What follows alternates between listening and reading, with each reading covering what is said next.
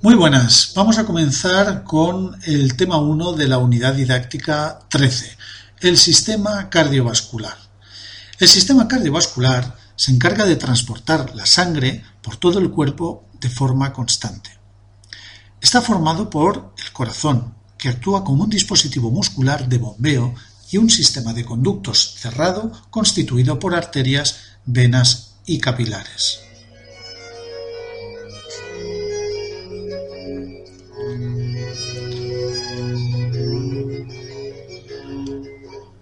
Vamos a ver en primer lugar con detalle el corazón, descripción y ubicación.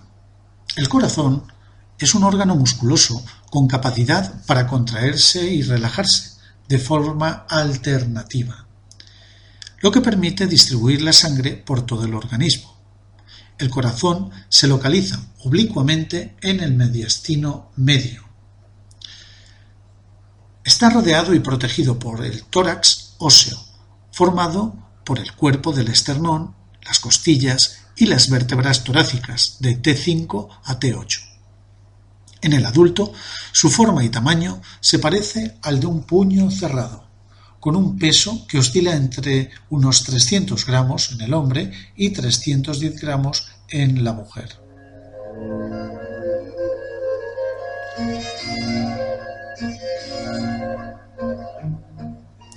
Fijaos ahora en la lámina que tenéis a continuación, donde podréis observar la topografía, es decir, la eh, ubicación y relación entre unas estructuras anatómicas y otras, en este caso del el corazón. Fijaos en la ubicación a nivel de esa cavidad interna eh, que está dentro del tórax, que se llama mediastino, eh, ese espacio interior, mediastino superior, mediastino inferior, mediastino medio y mediastino posterior y ahí podréis ver la ubicación del corazón y sus estructuras anejas.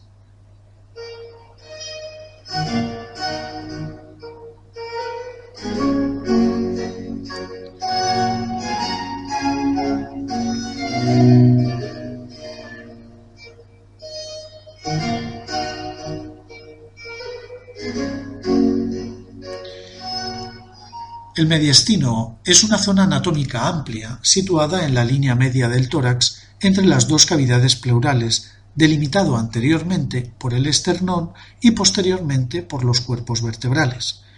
En sentido vertical, se extiende desde la abertura torácica superior hasta el diafragma. Contiene el corazón, tráquea, esófago, porciones eh, torácicas de los grandes vasos sanguíneos el timo y otras estructuras como los ganglios linfáticos.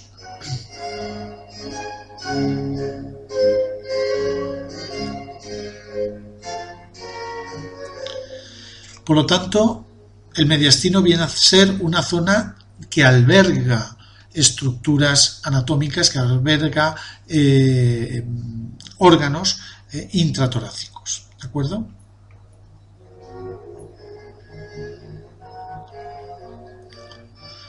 Vamos a ver la estructura del corazón. La pared del corazón está formada por tres capas, pericardio, miocardio y endocardio. A. Pericardio. Es un saco externo fibroseroso, laxo, que rodea y protege al corazón y la raíz de los grandes vasos que entran y salen de él. Impide que el corazón se desplace de su posición. Sin embargo, le permite contraerse y relajarse sin riesgo de roce. Está formado por dos capas, pericardio fibroso y pericardio seroso. El pericardio fibroso es una capa de tejido conjuntivo fibroso, blanco, resistente e inextensible que ayuda a limitar la distensión cardíaca. Pericardio seroso es el componente profundo y fino, formado a su vez por dos delgadas capas serosas, lisas y húmedas, entre las que se encuentra el espacio pericárdico, que contiene unos 10 a 15 mililitros de un líquido lubricante denominado líquido pericárdico.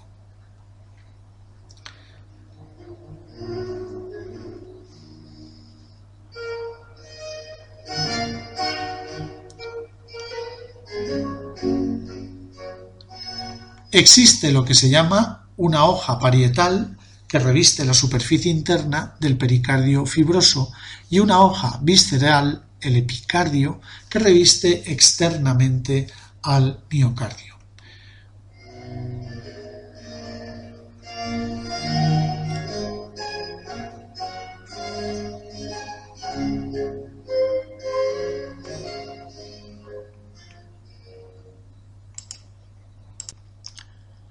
B. Miocardio.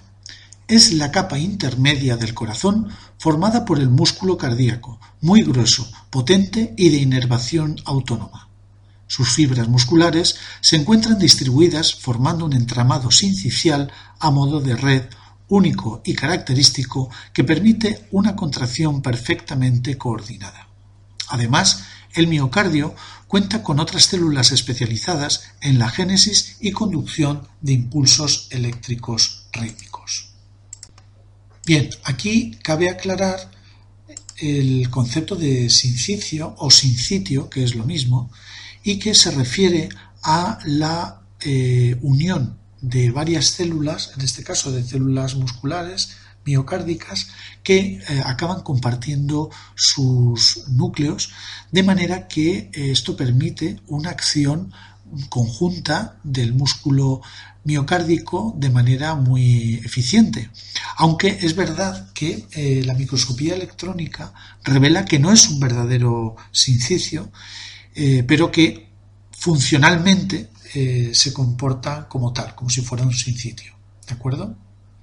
Bien, C. Endocardio. Es una fina capa de tejido endotelial y fibras de colágeno y elásticas que tapiza internamente el miocardio, los vasos sanguíneos cardíacos aferentes y eferentes y las válvulas cardíacas el músculo cardíaco comienza a latir durante la cuarta semana de gestación. Fijaos que pronto, ¿eh? durante la cuarta semana de gestación. A partir de ahí empieza a latir eh, el, el corazón, acción que repetirá sin descanso hasta la muerte. Impresionante, ¿verdad? Impresionante.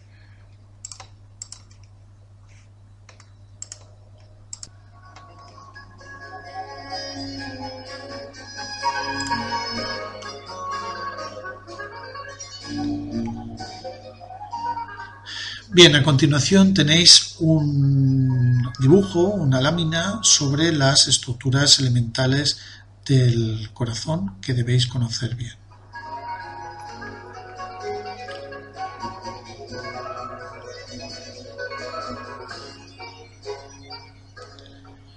Vamos a ver a continuación eh, las interioridades del corazón, las cavidades cardíacas. El corazón es un órgano hueco que se divide internamente en cuatro cavidades, dos superiores denominadas aurículas y dos inferiores los ventrículos. A. Aurículas. Son las dos cavidades superiores, derecha e izquierda. Las aurículas reciben la sangre a través de unos vasos sanguíneos denominados venas.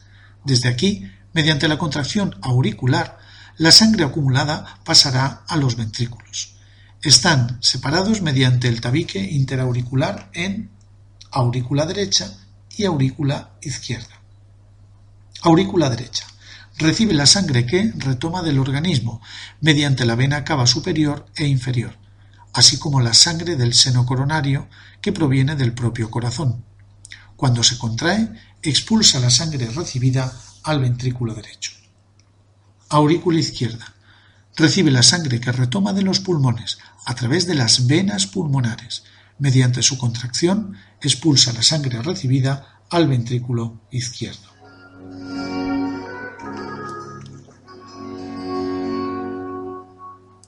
Fijaos aquí en algún detalle.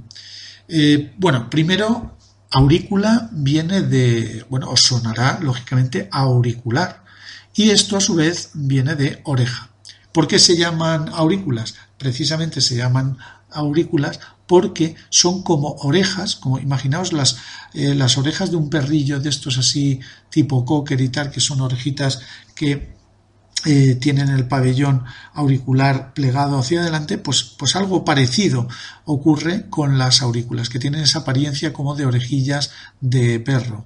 Eh, y por lo tanto de ahí viene el nombre. Lo de aurícula, al todo lo que acaba en culo, quiere decir que es pequeño, ¿de acuerdo? De obra, opúsculo, eh, quiere decir que es una obra pequeña y así con tantas otras expresiones de similar eh, sufijo. Y bueno, hay muchas otras palabras como eh, músculo, que curiosamente significa ratón pequeño. ¿Os acordáis? Músculo de mouse, ratón pequeño cubículo, un cubo pequeño, un espacio pequeño, o lo que vamos a ver ahora, ventrículo, ¿eh? un vientre pequeño. Bien, pues los ventrículos son las dos cavidades inferiores. El miocardio de los ventrículos es más voluminoso que el de las aurículas, puesto que una vez que reciben la sangre de la aurícula correspondiente, la impulsan mediante su contracción a diferentes estructuras orgánicas o a través de unos vasos sanguíneos denominados arterias que salen de los ventrículos. El tabique interventricular separa a los ventrículos en dos, ventrículo derecho y ventrículo izquierdo. El ventrículo derecho recibe la sangre de la aurícula derecha y mediante su contracción la impulsa a través de la arteria pulmonar hacia los pulmones. Por su parte, el ventrículo izquierdo recibe la sangre de la aurícula izquierda y de su pared presenta un mayor espesor, perdón, el ventrículo izquierdo recibe la sangre de la aurícula izquierda y su pared presenta un mayor espesor que el ventrículo derecho puesto que el primero interviene en la circulación sistémica enviando la sangre a través de la arteria aorta al resto del cuerpo, mientras que el segundo forma parte del circuito pulmonar.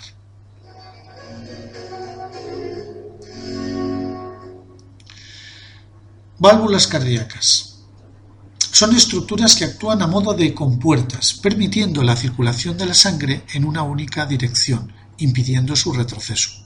Se clasifican en a. Válvulas auriculoventriculares y B. Válvulas semilunares. Las válvulas auriculoventriculares se localizan entre las aurículas y los ventrículos, como su propio nombre indica. Y aquí tenemos dos tipos, la válvula tricúspide y la válvula mitral. La válvula tricúspide es una válvula auriculoventricular con tres valvas, o cúspides situada entre la aurícula y el ventrículo derecho. La válvula mitral es una válvula auriculoventricular con dos valvas bicúspides situada entre la aurícula y el ventrículo izquierdos. Y por su parte, la válvula están las válvulas semilunares, como he dicho, que son el otro tipo. ¿eh? Las válvulas semilunares se localizan en el origen de la arteria aorta y el tronco pulmonar. Están formadas por tres valvas con forma de media luna, de ahí su nombre. A ambas se les, suele llamar válvula aórtica y válvula pulmonar respectivamente. Tenéis a continuación un esquema muy bien eh, hecho que define claramente cada uno de los tipos de válvulas que acabo de describir.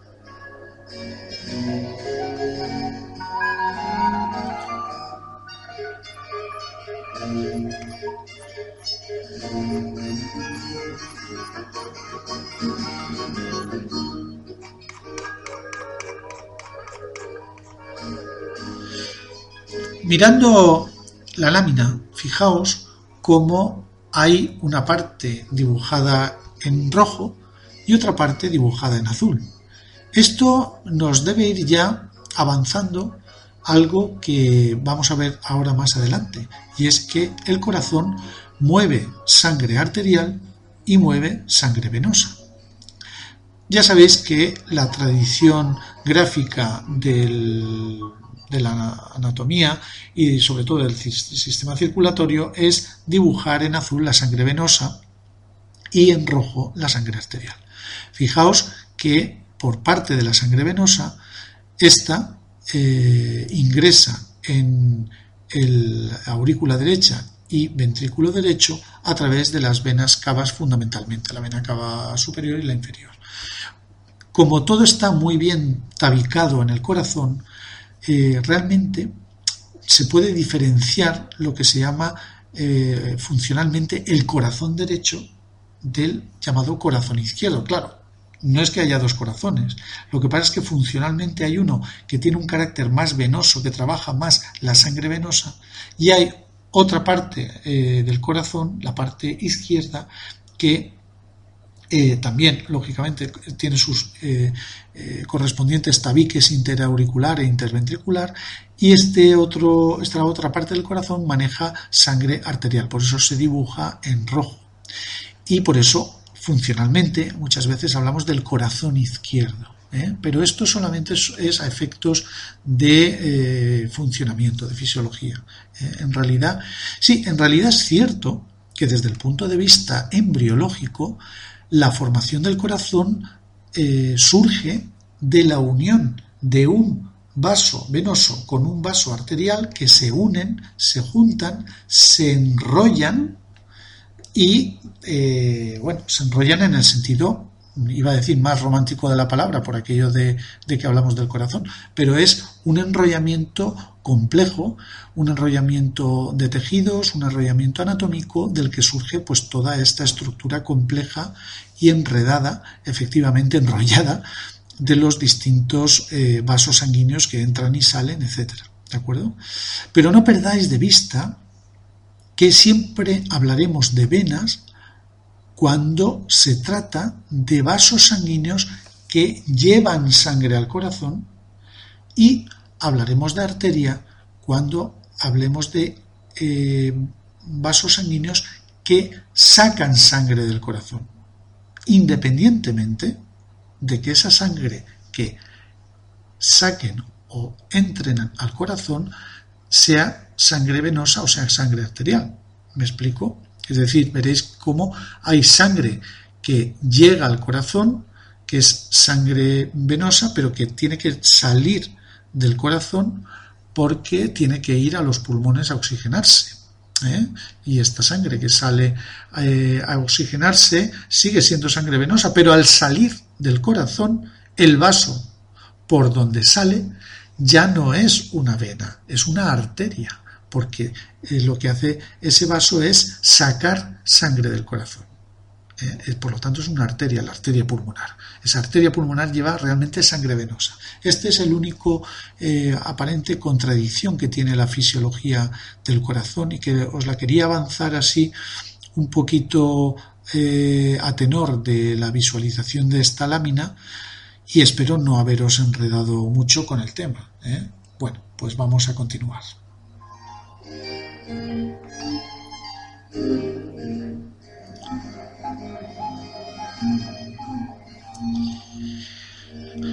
Vascularización del corazón. El corazón, al igual que el resto de las estructuras tisulares del organismo, necesita ser irrigado para poder realizar su función. Las arterias coronarias, que son ramificaciones del inicio de la arteria aorta, llevan la sangre oxigenada hacia el músculo cardíaco. El ventrículo izquierdo se encuentra más irrigado que el derecho, puesto que el trabajo que realiza es mayor. Las venas coronarias recogen la sangre de las diferentes localizaciones cardíacas y la conducen hacia la aurícula derecha. Si se produce una obstrucción en alguna rama principal de las arterias coronarias, como por ejemplo en una trombosis o en una embolia, se producirá una isquemia, acordaos, isquemia, falta sangre, que si no se resuelve esta isquemia provocará un infarto de miocardio.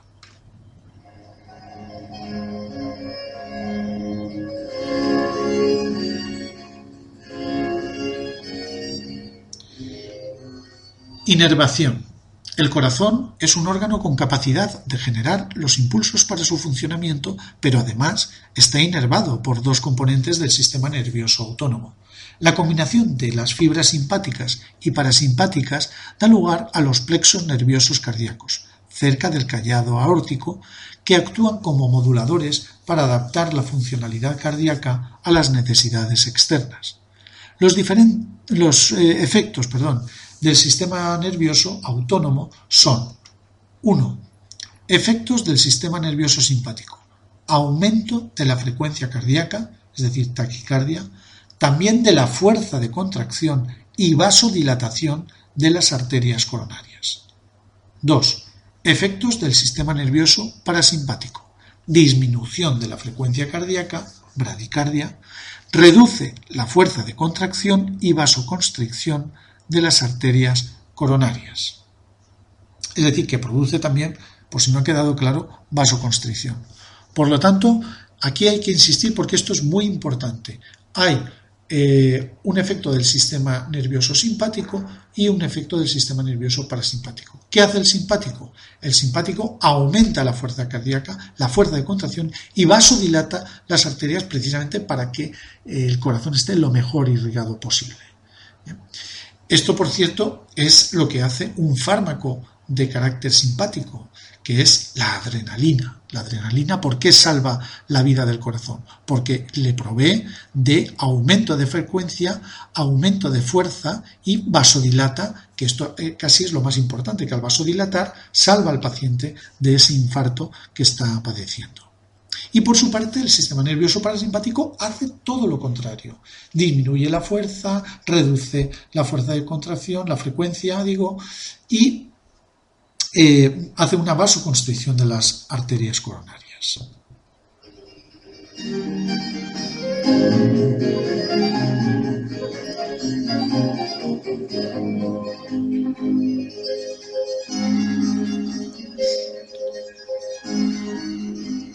Bien, pues vamos a continuar con los vasos sanguíneos. El sistema, ya no estamos hablando aquí ahora del corazón, ¿eh? ni de los vasos sanguíneos del corazón, ni nada. ¿eh? Vamos a hablar de vasos sanguíneos como estructura anatómica. Y decía que el sistema vascular es el conjunto de vasos sanguíneos por los que circula la sangre a través del organismo. La estructura general de los vasos sanguíneos de cierto calibre, como las arterias y las venas, es la siguiente. A túnica adventicia, B, túnica media y C, túnica íntima. A. Túnica adventicia. Es la capa más externa formada por tejido conjuntivo fibroelástico dispuesto longitudinalmente. B. Túnica media o capa media. Son células musculares lisas colocadas de forma concéntrica en estratos circulares. C. Túnica íntima es la capa más interna formada por una capa simple de células escamosas, lo que se llama endotelio, la lámina basal y una capa subendotelial de tejido conectivo laxo. En la lámina que tenéis a continuación podéis ver estas estructuras, incluidas las eh, válvulas que tienen eh, los vasos venosos, sobre todo en los eh, miembros inferiores del organismo.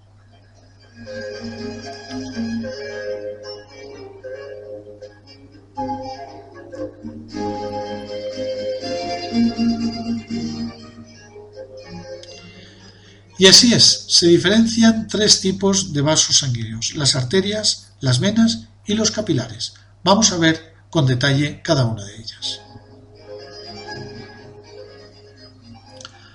Arterias. Las arterias son los vasos sanguíneos que transportan la sangre desde el corazón, concretamente desde los ventrículos, a distintas partes del cuerpo. Las arterias de mayor calibre se van ramificando sucesivamente hasta adquirir un pequeño calibre, arteriolas, desde donde la sangre pasa a los capilares para abastecer a las células de los diferentes tejidos. Tras el nacimiento, la mayoría de las arterias transportan sangre oxigenada, a excepción de la arteria pulmonar y sus ramificaciones. Recordad que la arteria pulmonar es la que lleva sangre del ventrículo derecho, que tiene sangre venosa, al corazón, a los pulmones, eh, para que esta sangre se oxigene. Por lo tanto, esa sangre, aunque sea venosa, es transportada por un vaso que lleva sangre del corazón a los pulmones, es decir, que saca sangre del corazón y por lo tanto el vaso va a ser una arteria y ese nombre es arteria pulmonar.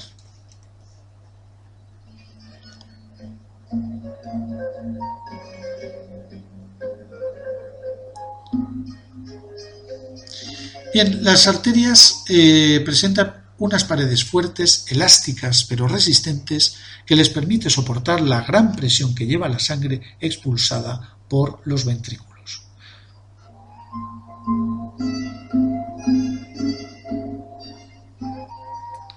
Vamos ahora con las venas.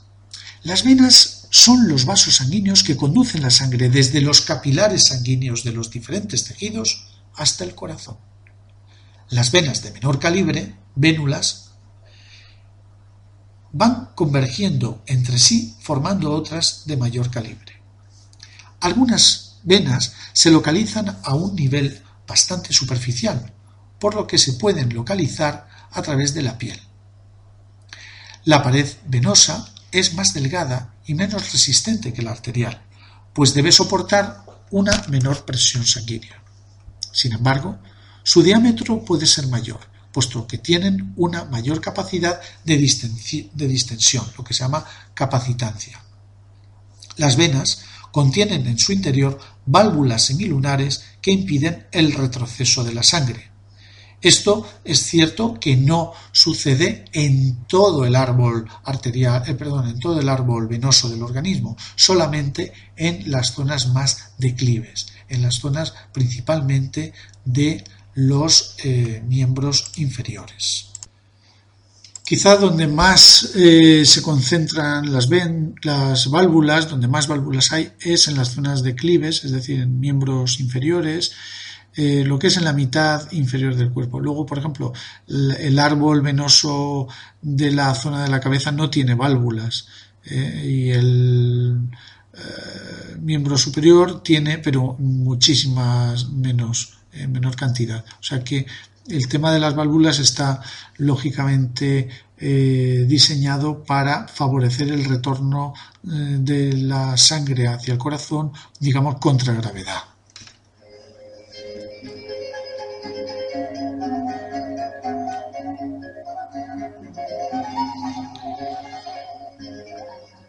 Vamos a ver ahora lo que son los capilares. Los capilares son los vasos sanguíneos de menor calibre, con una pared formada exclusivamente por una delicada capa de endotelio y su lámina basal. Transportan la sangre desde las arteriolas a las vénulas y permiten el intercambio de sustancias entre la sangre y las células de los tejidos en las denominadas redes o lechos capilares. Tenéis a continuación un esquema de eh, esa Em, ramificación progresiva del árbol arterial que eh, llega al nivel de eh, capilares y se continúan con el árbol venoso también desde la fase capilar hasta lo que son las venas propiamente dicho. Entonces siempre hay esa progresión de eh, vaso de gran calibre a vasos de menor calibre, arteriolas o vénulas los capilares y eh, después pues eh, la, digamos, la progresión de lo que es arteria a vena, que en definitiva es desde el corazón a los tejidos y de los tejidos al corazón, como podéis ver. Esa lámina, esa eh, ilustración que tenéis al respecto está muy bien.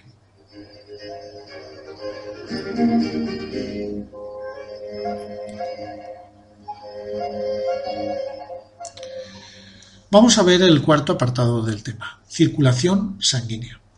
La circulación sanguínea se divide en dos partes. A, circulación menor o pulmonar y B, circulación mayor o sistémica.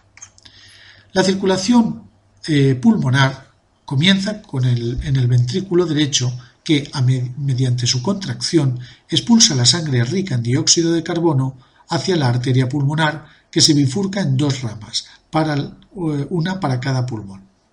Cada arteria pulmonar se va ramificando y disminuyendo eh, su calibre, hasta convertirse en arteriolas, que drenan su sangre en los capilares sanguíneos adyacentes a los alveolos pulmonares. Aquí es donde tiene lugar el intercambio gaseoso entre la sangre capilar no oxigenada y el aire alveolar.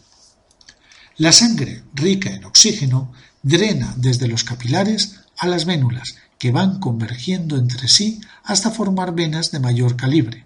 Finalmente, cuatro venas pulmonares, dos en cada pulmón, con sangre oxigenada, desembocan en la aurícula izquierda.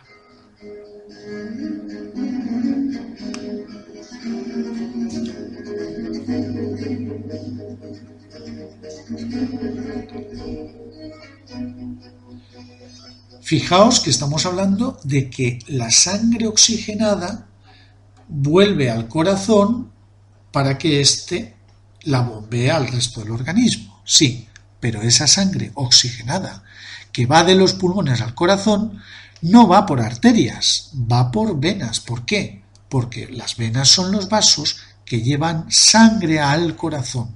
Y en este caso, esa sangre que llevan es sangre oxigenada.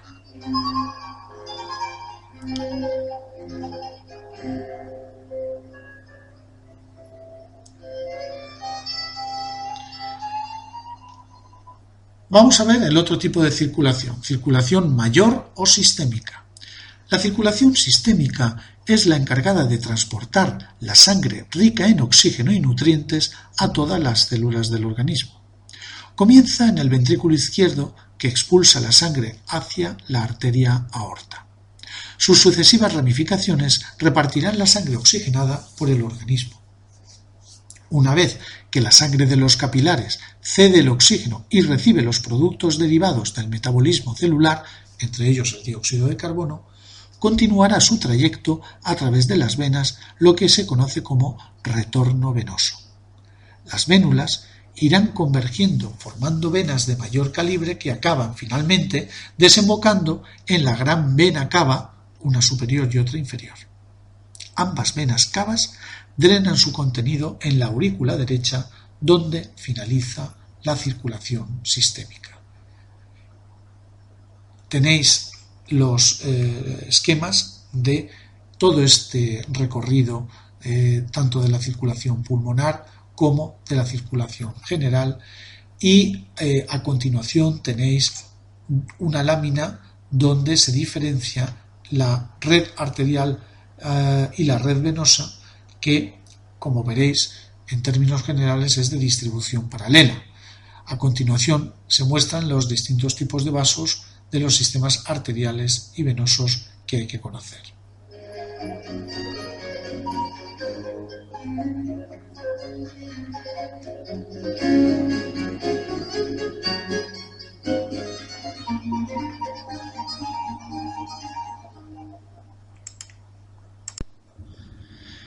Fisiología cardíaca. El corazón actúa como un dispositivo muscular de bombeo con capacidad para impulsar la sangre a todas las partes del cuerpo.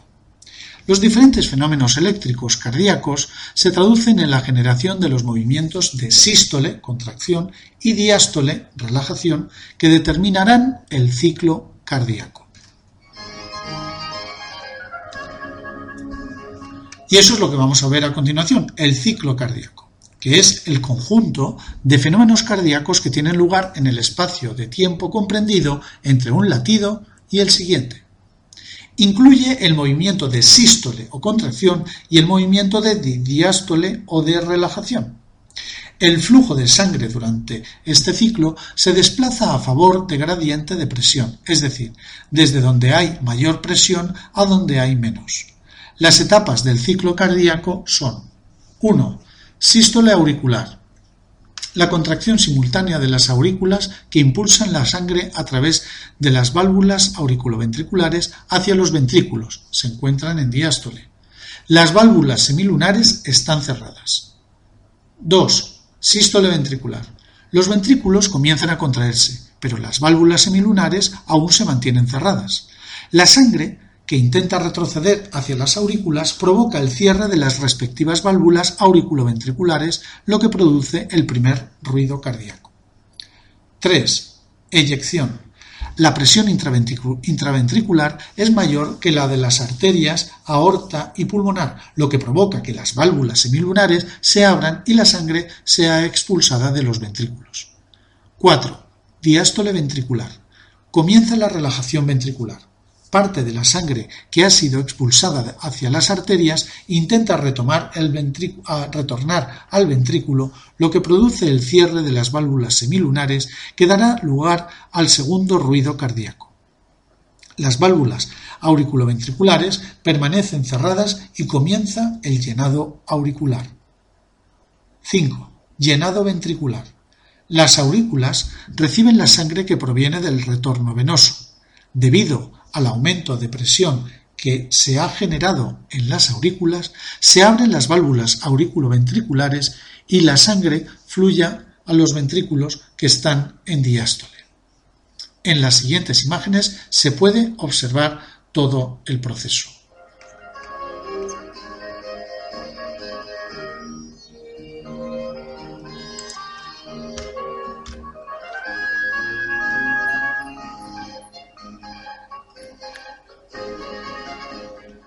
Sistema de conducción cardíaco. El corazón posee células modificadas que le permite generar impulsos que estimulen la contracción cardíaca. La señal eléctrica que inicia la contracción mecánica del músculo cardíaco se origina en el nódulo sinoauricular o marcapasos natural del corazón, que se localiza en la parte superior de la aurícula derecha, justo por debajo del epicardio auricular. Las células localizadas en el nódulo sinoauricular pueden iniciar por sí mismas impulsos a intervalos regulares, lo que se conoce como ritmo intrínseco. Los impulsos generados estimulan la contracción de las fibras musculares de la aurícula derecha y se distribuyen rápidamente por el haz interauricular a la izquierda. A continuación, la señal se transmite a través del nodo o nódulo auriculoventricular hasta los ventrículos, en, lo que se distribuye, en los que se distribuye mediante el haz de His y las fibras de Purkinje. El electrocardiograma permite visualizar el trazado eléctrico de todo este proceso. En, esta, eh, en este trazado se puede ver de izquierda a derecha, en ese sentido, la eh, emisión de la onda P que corresponde a la contracción de las aurículas y luego todo lo que se llama el complejo QRS que son estas tres ondas eh, una negativa, otra positiva y otra negativa, que son QRS respectivamente, y que todo este conjunto de ondas corresponde a la contracción ventricular. Después tiene lugar otra onda positiva que se llama la onda T, que es una onda que se llama de repolarización, algo así como el reset, el reset que experimenta el sistema eléctrico del corazón para volver a iniciar otra vez este ciclo que acabamos comentando, eh, que acabamos de comentar, que se inicia con la onda P.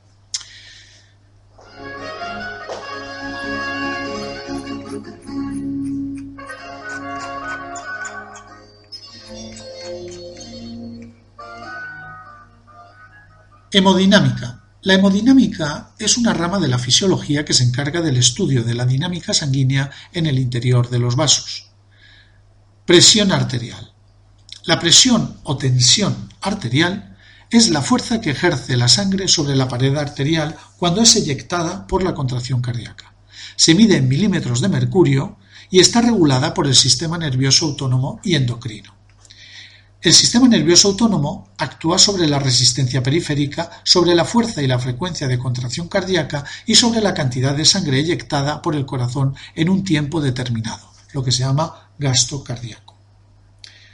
Regulación renal de la presión arterial a largo plazo. Mediante la homeostasis del volumen de líquido orgánico que está influida por la ingestión y eliminación de líquidos y sal. Regulación endocrina mediante la ADH, hormona antidiurética, que actúa sobre los riñones para disminuir la cantidad de agua eliminada del cuerpo, aumentando su reabsorción antes de ser expulsada por la orina. Bueno, destacan dos valores de la tensión arterial dentro de las variaciones de la misma durante el ciclo cardíaco, una máxima y otra mínima. A. Tensión arterial sistólica o máxima corresponde a la presión máxima que ejerce la sangre cuando es expulsada mediante la contracción ventricular. En un adulto joven y sano, la tensión arterial sistólica normal es de unos 120 milímetros de mercurio. B. Tensión arterial diastólica o mínima. Corresponde a la presión mínima que ejerce la sangre cuando los ventrículos están relajados. La tensión arterial diastólica normal en un adulto joven y sano es de unos 80 milímetros de mercurio. La tensión arterial puede variar a lo largo del día, incluso de un momento a otro. Influyen muchos factores como el estrés, el ejercicio físico, el estilo de vida o la edad, entre otros. Del mismo modo, la tensión arterial varía de una persona a otra. Se puede registrar utilizando un esfigmomanómetro o tensiómetro.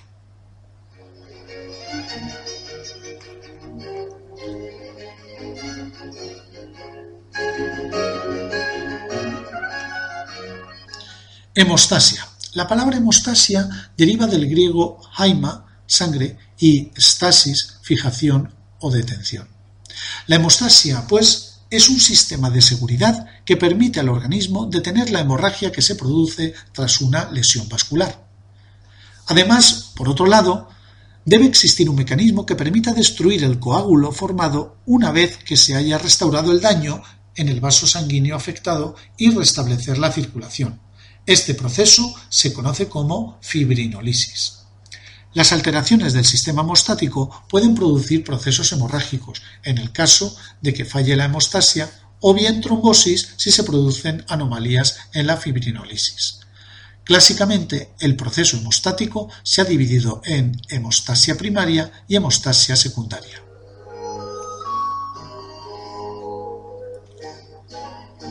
Vamos a ver en primer lugar la hemostasia primaria.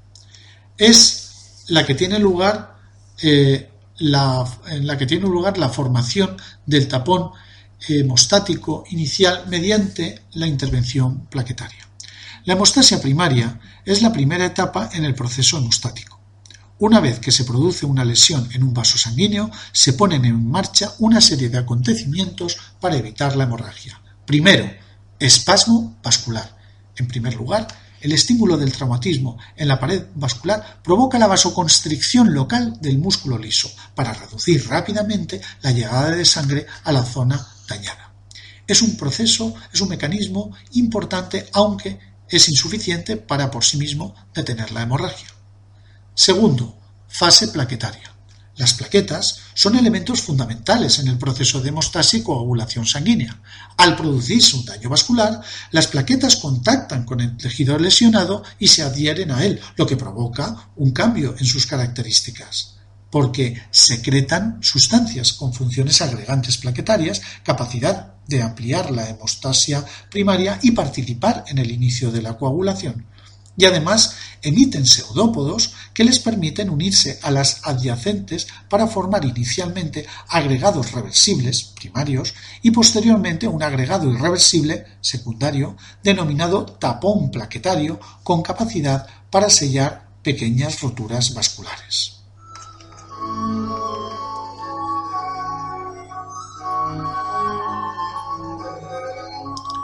Hemostasia secundaria. Es eh, en, esta fase, en, esta hemostasia secundaria, se produce la fase de la coagulación. Es un mecanismo de la hemostasia en el que se produce la formación del coágulo sanguíneo. En este proceso intervienen las sustancias activadoras en la pared vascular dañada de las plaquetas y de diferentes proteínas sanguíneas que se activan en cascada y acaban transformando en el fibrinógeno, que es una proteína soluble, en una red de fibrina insoluble que refuerza el tapón plaquetario y retiene elementos formes de la sangre en el lugar de la lesión. La coagulación puede iniciarse por dos vías, la vía intrínseca y la vía extrínseca. La vía extrínseca, la vía extrínseca es un proceso más rápido y se desencadena por una lesión tisular del endotelio. Por su parte, la vía intrínseca es un proceso más lento y se activa por el contacto de la sangre con el tejido subendotelial que queda expuesto debido a la lesión. Los factores que intervienen en la coagulación, que vemos en el cuadro siguiente, son de naturaleza proteica, excepto el calcio y los de tipo fosfolipídico eh, de las plaquetas. Eh, y la gran mayoría, por cierto, se sintetiza en el hígado. El proceso de coagulación sanguínea es un fenómeno limitado a aquellas zonas vasculares que han resultado dañadas. Para ello, en el plasma existen diversos mecanismos que regulan el proceso hemostático evitando una coagulación excesiva. En la imagen correspondiente tenéis la cascada de la vía intrínseca y la cascada de la vía extrínseca que confluyen en lo que se llama la vía común. La vía intrínseca, recordad que parte del factor 12 que se convierte en 11, este en eh, el octavo ¿eh? y la vía extrínseca parte de un traumatismo, por eso es extrínseco, porque viene de fuera la lesión. ¿eh? sobre ellos pues actúan distintos factores de coagulación y la vía común parte del factor 10. El factor 10, que como truco mnemotécnico, esa, esa X del 10 es como el punto de unión de las dos vías, ¿verdad? Factor 10 y finalmente esa vía común pues va a rendir el fibrinógeno que finalmente eh, a través de esas redes de fibrina pues eh, llevará a cabo el, eh, el, el tapón hemostático definitivo, ¿de acuerdo?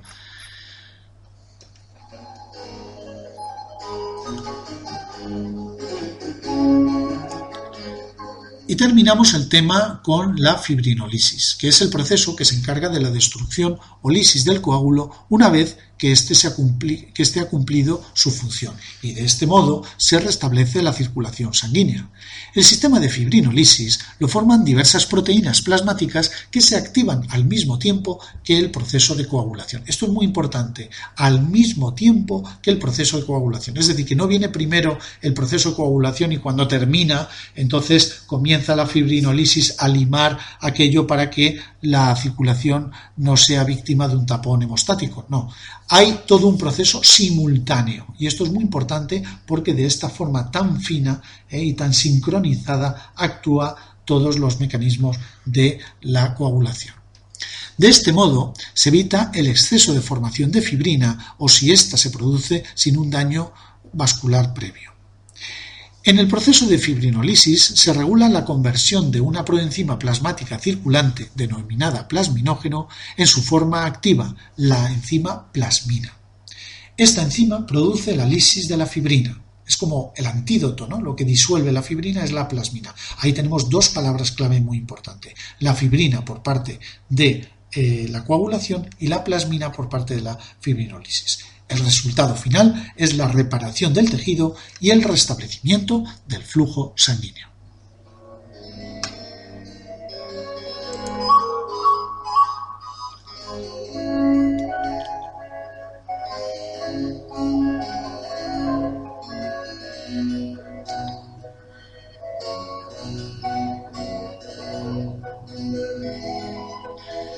Bueno, y aquí terminamos por fin el tema tras 48 minutos de locución que espero os haya sido eh, útil y os ayude a estudiar el tema. Hasta pronto, amigas y amigos.